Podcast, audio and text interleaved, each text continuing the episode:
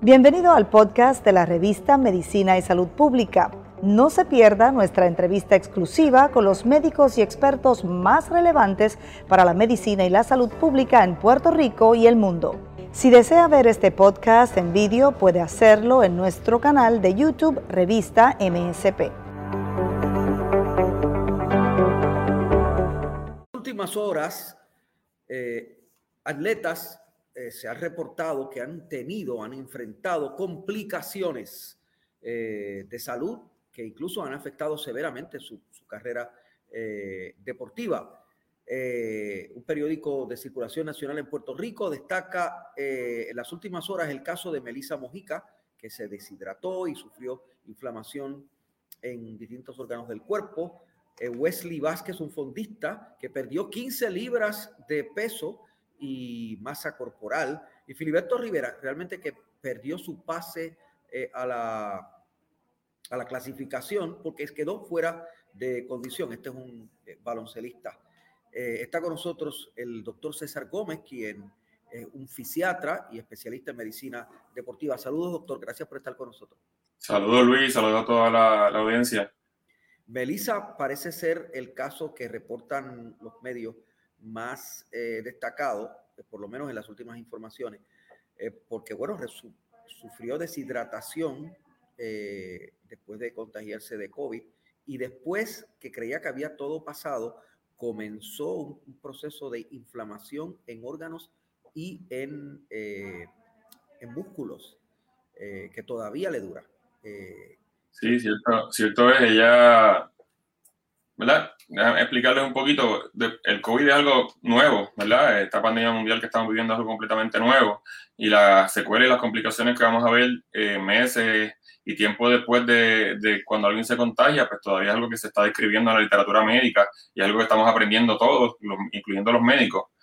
El caso de Melissa, eh, pues inicialmente ella se sintió, ¿verdad? Tuvo un tiempo que, estuvo fuera del deporte, una o dos semanas, entonces cuando regresa se sintió bien y pudo pudo participar eh, sin mayor problema, pero meses después entonces desarrolla como un síndrome de inflamación generalizado en, su cuerpo y entonces pues eso le, empezó a afectar.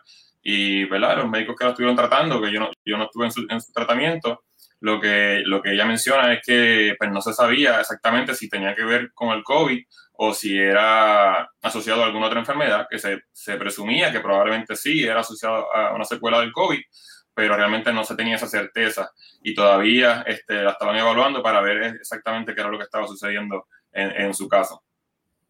Eh, finalmente, eh, parece estar relacionado con el COVID, ¿verdad? La inflamación en lo... Aparentemente eh, es un síndrome inflamatorio que, que, que sí, aparentemente parece ser asociado a su, a, ¿verdad? post-COVID como tal. Se han, se han descrito síntomas inflamatorios generalizados parecidos a lo que ella describe en pacientes después de haber tenido la vacuna. le pasa más comúnmente usualmente después de la segunda vacuna a los pacientes y se ha visto que podría ser un poquito más común en eso después de la vacuna. Pues se asume que entonces sí eh, eh, está asociado en este caso a eso. También en el, hecho, en el caso de ella, ella regresó bastante rápido a, la competencia porque tenía, ¿verdad? tenía una competencia importante prontamente después de que le dio COVID y tuvo que regresar relativamente rápido. quizás no tuvo todo el tiempo de recuperación que hubiese querido y, y pues quizás eso fue una secuela que le sucedió porque también regresó bastante rápido después de que le dio la enfermedad como tal. Wesley Vázquez, que es fondista, perdió 15 eh, libras de peso y masa corporal.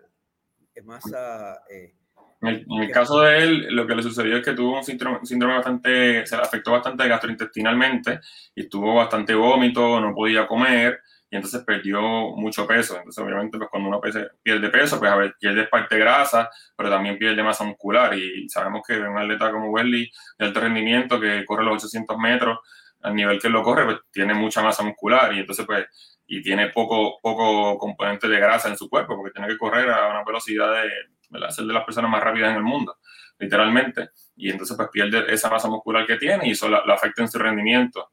No solamente es el tiempo, ¿verdad? Que no solamente es directamente asociado a, la enfermedad, sino que también tiene que estar tiempo fuera del deporte, lo que también le afecta el, su rendimiento, ¿verdad? Cuando, cuando regresa, o sea, que se afecta de múltiples maneras a la vez, eh, en el caso de Welly.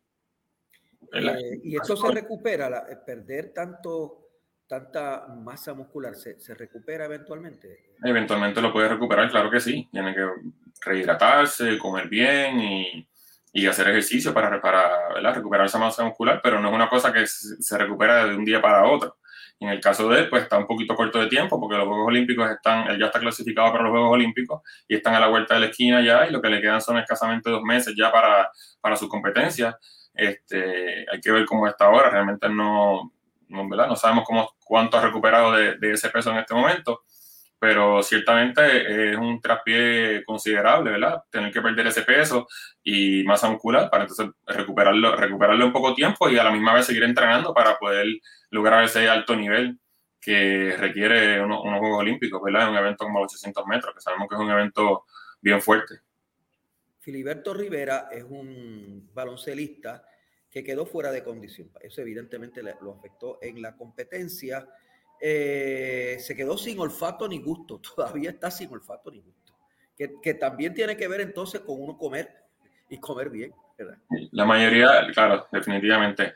La mayoría de las personas que, le, que les da COVID, o, no, no, la mayoría, pero un por ciento de las personas que le da COVID pierden el, olfato y el gusto, pero usualmente lo recuperan, lo recuperan por completo después de unos días, eh, después de una semana. En el caso de él, pues, se mantuvo con esa pérdida y eso pues definitivamente le puede afectar su apetito, puede ser que no coma tan bien y quizás será difícil alimentarse, ¿verdad? Cuando está entrenando, hace muchísimo ejercicio, quema muchas calorías y eso le, puede afectar su, su, ingesta calórica, que lo puede hacer quizás no estar en su condición óptima.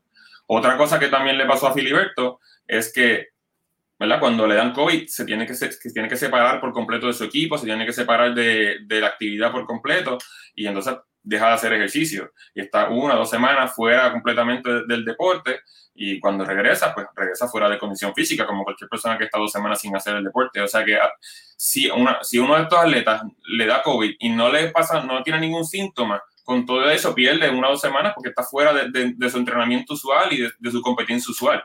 O sea que los afecta de, muchas maneras diferentes. Eh, Estos no son los únicos atletas que se han afectado, hay más. Claro que no, hay un montón más. En la, NBA vemos dos jugadores importantes del equipo que yo sigo, que son los Boston Celtics. Eh, Jason Tatum, que es uno de los mejores jugadores y una de las mejores promesas que tiene el NBA ahora mismo, eh, le dio COVID al principio de la temporada y le dio, se afectó respiratoriamente y ahora tiene que usar un inhalador eh, de asma antes de, de, cada juego para poder ¿verdad? ¿Verdad? dilatar sus pulmones y poder respirar mejor y entonces poder participar. Sin eso, pues se cansaba demasiado, aún después de semanas y meses después de, de que le dio COVID, ha tenido que seguir usando el, inhalador.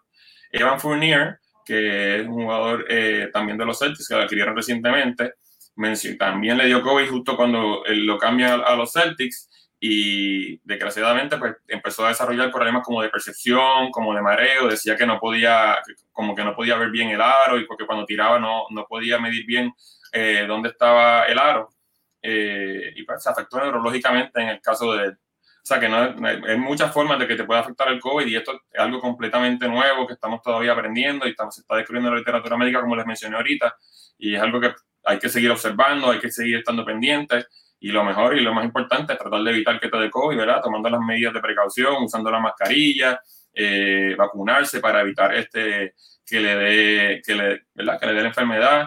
Nosotros estamos recomendando también los sueros. Hoy unos sueros eh, en Revive, que lo que usamos es, le aumenta el sistema inmune, le da un boost al sistema inmune para que ¿verdad? el sistema inmune esté un poco mucho más fuerte y sea mucho menos probable también que le dé, que le dé la enfermedad.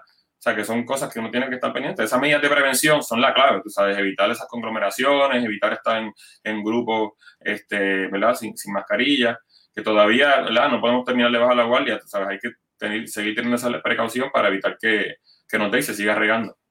Eh, el, el, hecho de que los atletas usan tanto su cuerpo y se esfuerzan tanto, ¿les agrava el COVID o ellos se están comportando como se comportaría cualquier otro ser humano con COVID? O sea que ¿Cuál es su análisis sobre eso? Bueno, los atletas usualmente están en una condición física óptima, usualmente están en un peso óptimo, eh, tienen el sistema cardiorrespiratorio, ¿verdad? Un sistema eh, óptimo y definitivamente pues, lo deberían de tolerar mejor que una persona que está fuera de condición física. Pero, como vemos, se afectan como quiera. Eh, o sea que las personas que no somos atletas de alto rendimiento, es importante que nos mantengamos también en condición física, porque sabemos que si a ellos que son de alto, de alto nivel les afecta, imagínate una persona que está fuera de forma, alguien que esté sobrepeso, que, que no esté comiendo bien, que su sistema respiratorio no esté óptimo, alguien que fume, por ejemplo, que tenga problemas de enfisema, alguna enfermedad pulmonar, alguien con asma. O sea que es importante prevenir y es importante cuidarse, ¿verdad? Y estar pendiente y tratar de mantenerse en una condición física óptima para que eso no suceda.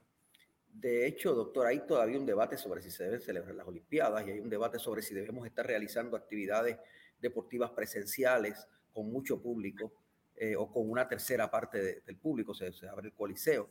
Eh, ¿Usted qué cree, doctor? Eh, bueno, esos son, temas, esos son temas controversiales, ¿verdad? Según siga aumentando la, la vacunación y el porcentaje de la población que esté vacunada va a ser más seguro. Eh, para mí, yo trataría de seguir, ¿verdad? Usando la mascarilla. Yo sé que el CDC dijo que todavía, que ya se puede dejar de usar cuando no está vacunado y está, está, conglomerado, pero yo trataría de seguir usando la mascarilla en la, medida de lo posible. Eso es algo que no cuesta ni, ni, ni molesta demasiado.